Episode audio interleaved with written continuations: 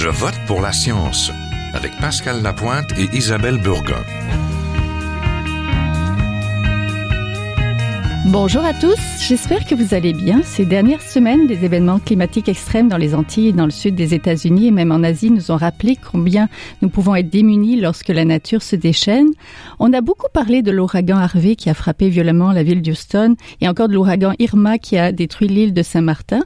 Plus loin de nous, mais pas moins dramatique, 30% du territoire du Bangladesh a été ravagé depuis juin par les inondations.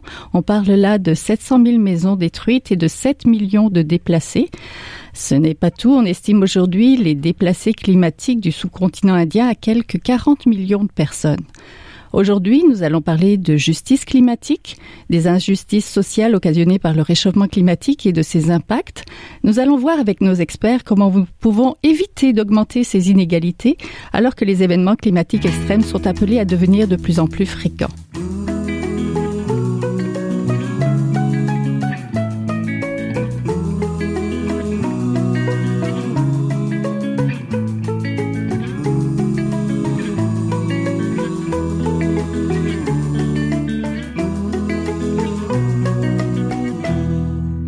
Nous avons avec nous aujourd'hui et en studio Christian Nadeau, qui est professeur au département de philosophie de l'Université de Montréal et président de la Ligue des droits et de liberté. Il est auteur de nombreux livres, dont un ouvrage intitulé Liberté, égalité, solidarité, refonder la démocratie et la justice sociale, paru à Montréal. Bonjour. Bonjour. On est aussi en compagnie de Sophie Thériault, professeure agrégée à la faculté de droit de l'Université d'Ottawa. Bonjour. Bonjour. Donc, tous les deux, vous intéressez à la justice climatique. Mais quand on parle de justice climatique, concrètement, on parle de quoi? Peut-être professeur Nadeau pour commencer. Bah, il y a un réseau de considérations par euh, la justice climatique. On peut la voir en lien, disons, comme une branche de la justice environnementale. Euh, il y a bien sûr des considérations d'ordre strictement juridique qui, sont liées à des traités internationaux. Euh, disons que du point de vue de la philosophie morale et politique ou de l'éthique de l'environnement, ce qui va nous intéresser en termes de justice climatique, ce sont plutôt le partage des responsabilités et aussi la manière dont nous pensons les protections qui sont nécessaires pour les plus vulnérables. Si on prend par exemple euh, une crise environnementale majeure euh, qui est euh, liée à soit un événement, humain, par exemple euh, l'écoulement de pipeline, ou alors par exemple un barrage qui cède, ou ce genre de choses, ou encore une centrale nucléaire qui euh, euh, qui a un problème de fonctionnement majeur. Bon, à, chaque fois, il va falloir essayer de voir quels sont les types de responsabilités qui sont en cause pour protéger les personnes qui euh, sont en situation de vulnérabilité. Mais ça suppose aussi en amont une espèce de partage de responsabilités sur la prévention euh, des actions qui euh, vont entraîner des désastres environnementaux. Lorsqu'on parle de justice climatique, là, ce qui va nous intéresser de manière un peu plus spécifique, c'est vraiment justement cette question de euh, ce qui est lié au climat de manière générale, donc pas simplement, par exemple, la, la, la, la, pollution ou euh, un désastre lié à euh, un dysfonctionnement d'une technologie quelconque. Là, ce qui va nous intéresser, c'est par exemple tout ce qui touche la pollution, la qualité de l'air, mais aussi les changements climatiques qui vont entraîner des, par exemple, des phénomènes comme ces ouragans dont vous parliez plus tôt. Alors,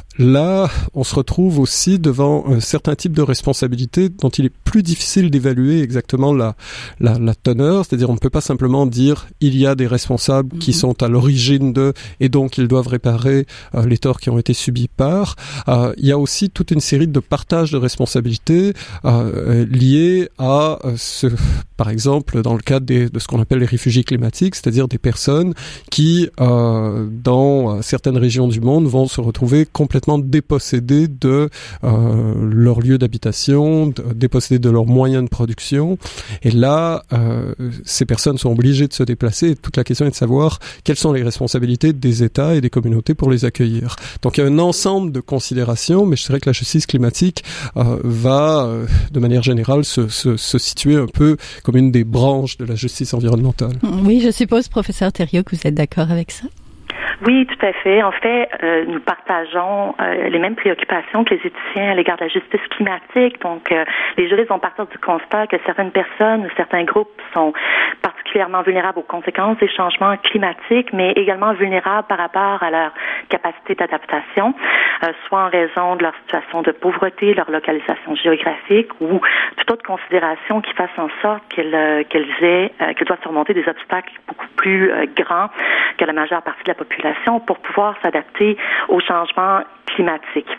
Donc, on s'intéresse à la distribution des responsabilités, des responsabilités eu égard à, euh, à qui, qui doit assumer le fardeau d'abord euh, de euh, la limitation des changements climatiques, donc toute la question de l'émission des gaz à effet de serre. les enjeux se posent à l'échelle internationale entre pays développés, pays en voie de développement à travers le principe des responsabilités communes mais différenciées.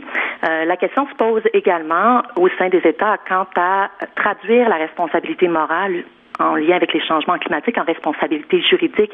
Donc, quelle serait potentiellement la responsabilité juridique des grands émetteurs, mais également de l'État?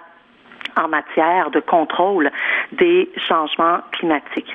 Et une autre question qui est intimement liée euh, à celle-ci sur le plan du partage des responsabilités est celle euh, de euh, la responsabilité pour assumer les coûts de l'adaptation au changement climatique, donc des catastrophes environnementales comme les ouragans récents ou voire les, les inondations que l'on, auxquelles on a assisté ici même au Québec, en Ontario, assez récemment entraînent des coûts très importants qui devraient assumer ces coûts, mais qui également devraient assumer les coûts des changements euh, des changements euh, aux institutions, aux infrastructures qui vont être nécessaires pour permettre ou faciliter l'adaptation des populations les plus vulnérables au changement climatique. Oui, cela pose le problème aussi de la distribution des responsabilités. Les pollueurs sont pas forcément les victimes et c'est des questions de solidarité aussi, des enjeux de responsabilité qui sont multiples. Professeur Nadeau Oui, puis aussi ce que ça soulève, c'est que, bon, comme n'importe quel, euh, ma collègue a tout à fait raison de le, de le souligner, c'est-à-dire qu'il y a des responsabilités morales, mais si ces responsabilités morales, euh, comment dire, sont sans effet pratique, c'est-à-dire si elles ne contraignent pas les individus, alors ce qu'on peut, ou les, les, les, les, acteurs sociaux, comme par exemple les grandes entreprises, euh, les multinationales, alors le, le, toute la question est de savoir est-ce qu'il est possible de judiciariser euh, et d'en arriver à la possibilité, par exemple, pour des groupes de porter plainte et de euh, d'avoir gain de cause. Euh, et ça, ça soulève à la fois pour des considérations morales, mais aussi pour des considérations juridiques, tout un ensemble de sous-questions qui est lié à l'interdépendance des droits. C'est-à-dire que il existe, par exemple, des droits sociaux et culturels qui est des droits et libertés civiles, et ceux-là même doivent être tenus en, compte lorsqu'il s'agit de penser des questions liées à, aux droits humains. Pour des questions de justice climatique. Donc en fait, euh, ce qu'il faut faire très attention, c'est que à la fois du côté du droit et du côté de la philosophie, pour des raisons euh, évidentes, comment dire, de, de, de, de, discours public, mais aussi de euh, clarification du message, euh, il importe de distinguer certains secteurs, mais il faut bien comprendre que euh, lorsque nous interpellons des notions comme celle des droits humains, alors il y a un ensemble de considérations qui entrent en ligne de compte. Si, euh, si par exemple vous agissez sur des questions de justice climatique, sans tenir compte, par exemple, des droits d'association ou sans tenir compte euh, euh, des, euh, par exemple, des droits sociaux des individus, alors vous risquez de passer à côté d'un certain nombre de considérations très importantes. Dans le cadre de, de la justice climatique, ce qu'il faut voir, c'est que là, nous sommes, faisons face à des situations où les personnes les plus vulnérables parmi les populations, c'est vrai en Amérique du Nord, c'est vrai en Amérique de manière générale, c'est vrai aussi, euh, et tout particulièrement euh, dans les pays du Sud, où nous voyons des personnes parmi les vulnérables, parmi les plus vulnérables donc de, de, de, de l'humanité, si j'ose dire, qui se trouvent complètement démunis. Et là, cette notion de solidarité va devenir extrêmement importante parce que si les droits ne sont pas effectifs, c'est-à-dire si les recours juridiques ne sont pas effectifs, ou si l'accès aux droits, parce que ça aussi c'est quelque chose qui est extrêmement important, c'est-à-dire qu'il peut exister des conventions internationales, encore faut-il qu'il y ait la possibilité de les faire respecter par les groupes euh, concernés. Alors là, il y a une question de, je dirais, de, de solidarité politique, et c'est là où les organisations militantes vont jouer un rôle extrêmement important, c'est-à-dire c'est leur, leur travail, en fait, ce sera de faire l'activisme politique qui va mettre en lumière ce genre de phénomène. Et parfois, on se retrouve dans des situations extrêmement difficiles où on voit bien que certains gouvernements qui tentent d'agir sur ce plan vont être contrôlés, je dirais pas, on tombera pas dans le conspirationnisme, mais seront contrôlés par des intérêts internationaux qui leur empêcheront de protéger leurs propres intérêts. On le voit à l'échelle locale, c'est-à-dire certaines municipalités du Québec qui se trouvent pratiquement euh, démunies de tout moyen pour pouvoir contester des décisions qui sont prises euh, sans leur consentement, mais on peut le voir aussi à l'échelle internationale où même des États se retrouvent en quelque sorte sous tutelle de euh, prise de décisions économiques à, à auxquelles ils ne peuvent en rien participer. Mm. C'est là où les organisations militantes font disons, au moins rendre visible ce genre de choses. Oui, professeur Thériault, vous intéressez, vous, euh, aux populations autochtones? Est-ce que euh, au Canada, parce qu'on pense toujours aux réfugiés climatiques, c'est loin, c'est des uh-huh. gens ailleurs, mais ici aussi, on a des populations qui peuvent être plus vulnérables au changement climatique? Oui, tout à fait. Euh, ben, les peuples autochtones, c'est souvent bon de porte-étendard là, de, euh, de groupes vulnérables au changement, euh, au changement climatique. On mentionne souvent euh, les peuples autochtones du Nord, notamment les Inuits, qui vivent à tous les jours, en fait, les conséquences des changements climatiques, notamment la, la, pression exercée sur leur mode de vie traditionnel. Donc, on sait que les Inuits chassent, pêchent, cueillent des fruits, hein, font des activités de cueillette à des fins de, de subsistance. Donc, euh, aux fins d'activités qui sont toujours essentielles euh, au mode de vie tel qu'ils le définissent encore aujourd'hui, à tout le moins que plusieurs d'entre eux le pratiquent encore aujourd'hui. Euh, les changements climatiques vont avoir des effets, par exemple, sur le parcours migratoire de certains animaux, vont faire des pressions sur les populations, sur certaines espèces, vont rendre la chasse à partir à partir de la glace, de la banquise beaucoup plus dangereuse pour les chasseurs, beaucoup plus coûteuse également, ce qui réduit l'accès à l'alimentation traditionnelle, par exemple, et qui a des conséquences directes sur leur capacité de maintenir leur mode de vie. Euh, ces mêmes impacts sont sentis pour plusieurs autres peuples autochtones du Nord, mais également euh, moins au Nord. On peut penser aux peuples autochtones de la côte, euh, sur la côte en Colombie-Britannique, qui consomment beaucoup le saumon, par exemple, qui est une, espèce très importante à des fins culturelles, spirituelles et également des fins alimentaires, et espèce qui est très sensible aux changements hein, de température et aux, euh, aux perturbations climatiques, hein, ce qui met euh, en danger un mode de vie, une culture, une langue, hein, mm-hmm. euh, ou des langues, pour parler au pluriel ici. donc, les impacts des changements climatiques sont sentis de manière différente et particulièrement intense pour les peuples autochtones au Canada. Oui, la justice climatique, c'est une question de droit qui est éminemment politique aussi. Peut-on imaginer une gouvernance ou une instance qui prendrait en compte ces questions? Sur le plan international, vous voulez dire? Ou même, hum, même national. Bah, National, euh, à la limite, il y a, y a, y a évidemment le ministère de l'Environnement, il y a aussi des organisations euh, comme euh, des institutions étatiques comme le Bureau d'audience publique sur mhm. l'environnement qui va jouer un rôle extrêmement important quelles que soient les, disons les, les limites euh, des euh, de ces prérogatives. Euh, donc il existe des institutions. Le problème en fait, c'est que sont-elles suffisamment contraignantes et sont-elles euh, en mesure de pouvoir euh, confronter un niveau décisionnel qui n'appartient le plus souvent pas aux instances locales, mais qui est mhm. vraiment dans une perspective internationale. Euh, si euh, vous voyez par exemple euh, le taux de pollution qui existe euh, en Chine à l'heure actuelle, eh bien ce taux de pollution va affecter d'une manière ou d'une autre les pays avoisinants. Mhm. et, et, et, les frontières, autrement dit, nos frontières politiques sont totalement dérisoires lorsqu'il s'agit de penser des questions environnementales. On, on, pourrait avoir une espèce de Trump qui voudrait construire des barrières pour se protéger, par exemple, les États-Unis de la pollution, ce qui serait assez euh, comique. Je suppose que ça sera son prochain message Twitter, euh, mais qui, évidemment, de telles barrières n'auraient absolument euh, aucune incidence. en même temps, les barrières juridiques vont quand même être assez importante, ma collègue le, le, le, vous le dira mieux que moi, parce que précisément ces barrières juridiques, ce qu'elles vont faire, c'est protéger d'une certaine manière l'indépendance des États par rapport à certaines décisions.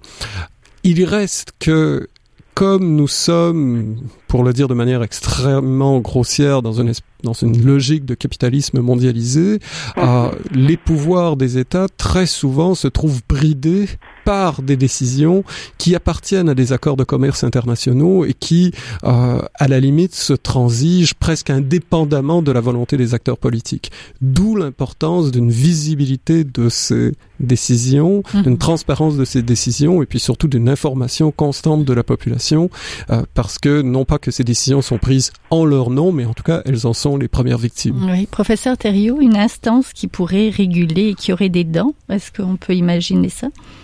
Mais mon collègue a tout à fait raison de dire qu'au niveau national, à tout le moins, il existe des institutions dont l'action est malheureusement pas suffisamment effective et notamment du fait qu'on opère encore dans nos sociétés, en tout cas au Canada, euh, en silo et on peut penser à tous les débats liés à la construction de pipelines pour transporter notamment le bitume qui va être extrait de l'Alberta euh, et que l'on considère donc comme une infrastructure totalement euh, désincarnée, donc indépendante de tout le réseau énergétique auquel elle est liée. Hein. Or, un des arguments de plusieurs organisations environnementales au Québec et ailleurs au Canada est de dire que la la construction de ces pipelines ne va faire qu'accélérer ou intensifier l'extraction euh, du bitume qui, lui, va causer hein, des gaz à effet de serre. Et mhm. également, bon, au bout du pipeline, il y a nécessairement une raffinerie euh, dont les activités également émettent euh, des quantités importantes de gaz à effet de serre dans l'atmosphère qui vont accroître l'enjeu des changements climatiques. Donc, comme société, il faut apprendre à se gouverner autrement, hein, ce qui signifie de penser de manière beaucoup plus intégrée, beaucoup plus globale euh, aux euh, répercussions de notre économie. Et mon collègue a tout à fait raison de souligner euh, qu'il s'agit en bout de ligne d'enjeux éminemment politiques. Hein. et si le droit a un rôle à jouer, parce que face à l'inaction des États, de plus en plus de groupes et d'individus se tournent vers les tribunaux comme pour trouver des solutions potentielles, hein, peut-être plus contraignantes pour les États, mais il reste que la solution au changement climatique, elle doit être globale, elle va nécessairement reposer sur une volonté politique. Oui, ça va être une solution globale, mais ça va être aussi quelque chose qu'il va falloir préparer parce que quand on parle de changement climatique, on parle maintenant souvent beaucoup d'adaptation, de prévention. Mm-hmm. Est-ce qu'au point de vue justice climatique, est-ce qu'on peut prévenir, travailler en amont pour justement essayer d'influencer en amont certains choses, bah, Là encore, il y a un ensemble de considérations. C'est là où la justice climatique va en quelque sorte s'insérer dans des considérations de justice environnementale plus larges. Et là, vous allez avoir différentes options. Vous avez des groupes, euh, par exemple en philosophie de l'environnement, qui vont penser en termes de valeur intrinsèque de la nature. Donc, il doit y avoir un respect de la nature telle qu'elle est, non en tant que objet de consommation. Euh, vous allez avoir des gens qui disent que ben, cette notion de valeur intrinsèque, elle est difficilement compatible avec nos modes de vie parce que d'une manière ou d'une autre, par exemple, en ce moment, je vous parle, je respire de l'air, donc je ne peux pas dire que j'ai un respect pour la valeur intrinsèque de l'atmosphère puisque je, je...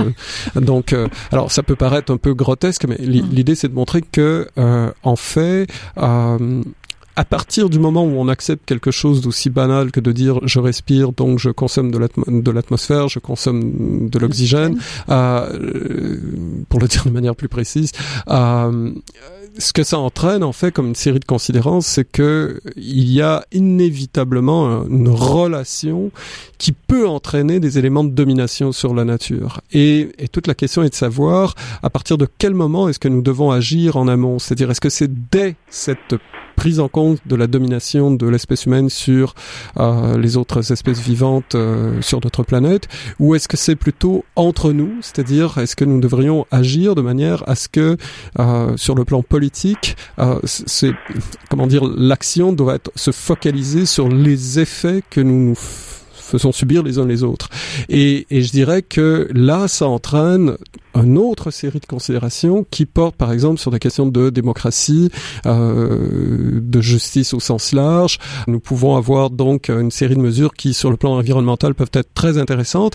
En même temps, encore faut-il vérifier les coûts en amont, c'est-à-dire est-ce que vraiment euh, nous, ne, nous, nous, nous, avons une gestion adéquate des euh, ressources hydroélectriques qui sont les nôtres. Oui, professeur Thériault, pour terminer assez rapidement. Donc en amont, est-ce que est-ce qu'on peut faire quelque chose? Pour les questions d'adaptation, comme c'est la question que vous posiez, j'irais mm. plus loin que mon collègue en disant que la justice climatique est non seulement liée à la justice environnementale, mais à la justice sociale de manière plus générale. Donc, il est reconnu que la pauvreté, par exemple, est un obstacle majeur à l'adaptation, à l'adaptation au changement climatique. Euh, il y a qu'à penser aux dommages que Irma a causés euh, ou euh, d'autres ouragans. Bien, c'est souvent les personnes les moins fortunées qui vont avoir les plus de difficultés à se relever là. Hein. Euh, lorsqu'on n'a pas d'économie, lorsqu'on habite dans des constructions, euh, dans des constructions inadéquates, hein, qui sont pas capables de résister à la force des changements climatiques, eh bien, on est beaucoup plus vulnérable. Alors, en amont déjà euh, de euh, répondre aux, euh, aux enjeux de justice sociale en diminuant les inégalités, notamment au sein des populations autochtones et d'autres populations vulnérables. Oui, ça peut au Canada d'une action visant à euh, assurer une plus grande capacité d'adaptation au changement euh, climatique.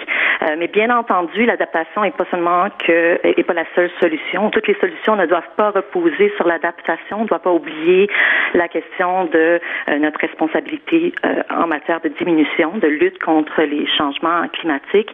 Et c'est à cet égard-là là, que bon qu'il faut convaincre sur le plan politique les de diminuer les émissions de gaz à effet de serre et où euh, les poursuites judiciaires peuvent peut-être être une avenue euh, qui puisse euh, convaincre les États d'agir en matière de changement climatique. Donc, partout dans le monde, aux Philippines, aux États-Unis à l'heure actuelle notamment, des tribunaux ont été saisis et dans certains cas avec succès. Donc, la Cour du district de la Hague en Hollande, notamment en 2015, a rendu une décision très importante obligeant le gouvernement de la Hollande à diminuer ses gaz à effet, ses émissions de gaz à effet de serre de manière importante pour euh, pour diminuer son apport à la problématique générale des changements climatiques. Et on peut penser euh, et plusieurs disent là, que de telles euh, poursuites judiciaires sont imminentes également en contexte canadien.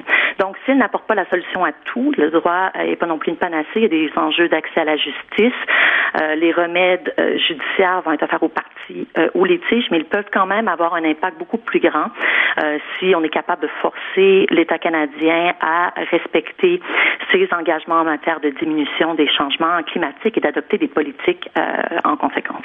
Merci beaucoup. Donc, on était en compagnie de Sophie Thériault, professeure agrégée à la faculté de droit de l'Université d'Ottawa, et Christian Nadeau, professeur au département de philosophie de l'Université de Montréal. Merci à tous les deux. Merci. Merci.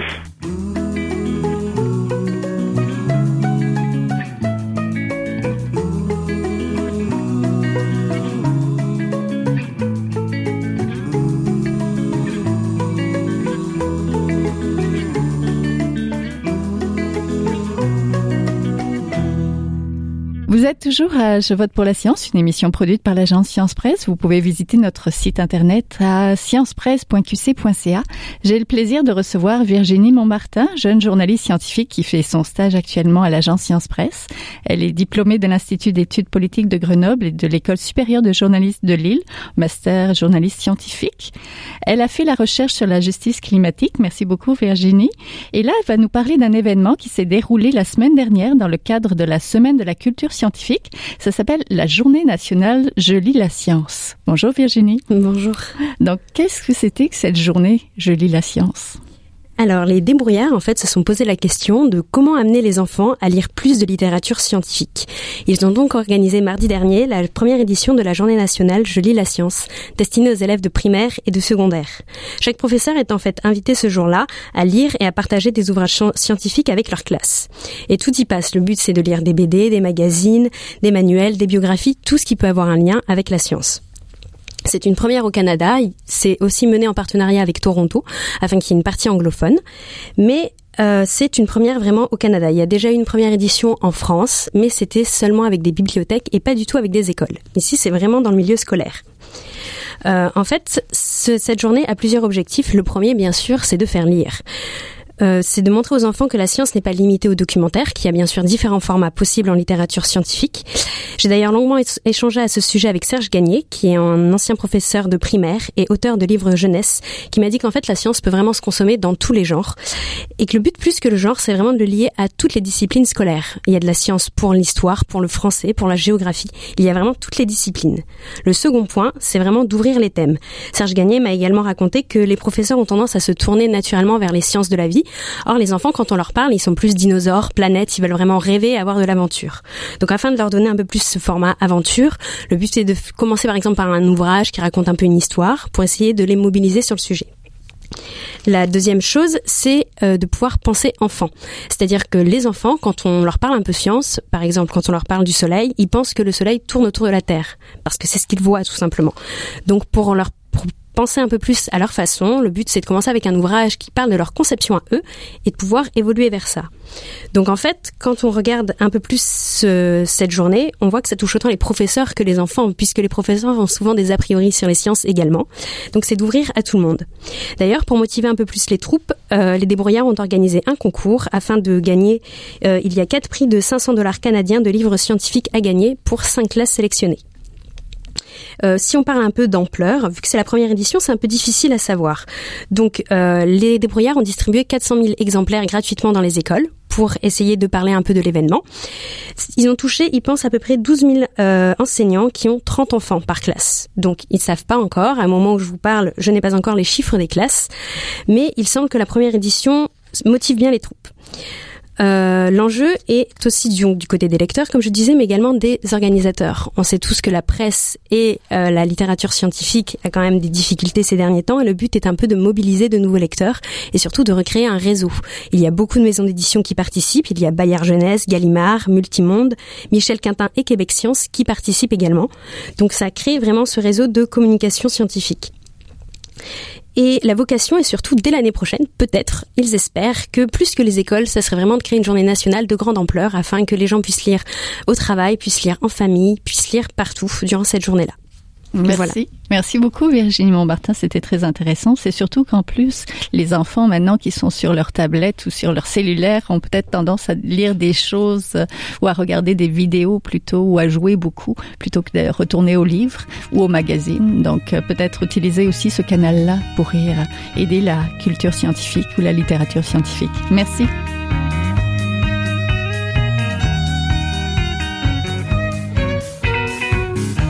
C'est tout pour cette semaine. Je vote pour la science C'est une production de l'agence Science Presse avec Radio VM. Au micro Isabelle Burguin, à la régie Daniel Fortin.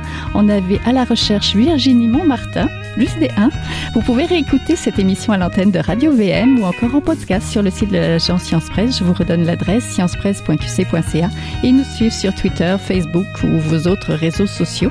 Et si vous le désirez, écrivez-nous. J'aurai plaisir à vous lire et à vous entendre. En attendant, à la semaine prochaine.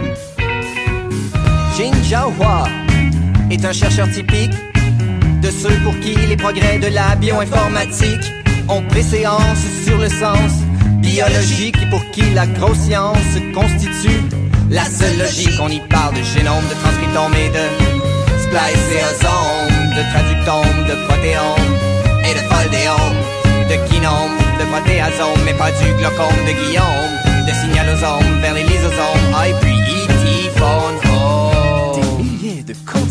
qui monte et qui descend, en fonction du stimulus duquel ils dépendent. Pendant que Dr. Roy, en ses résultats et avec son accent chinois, il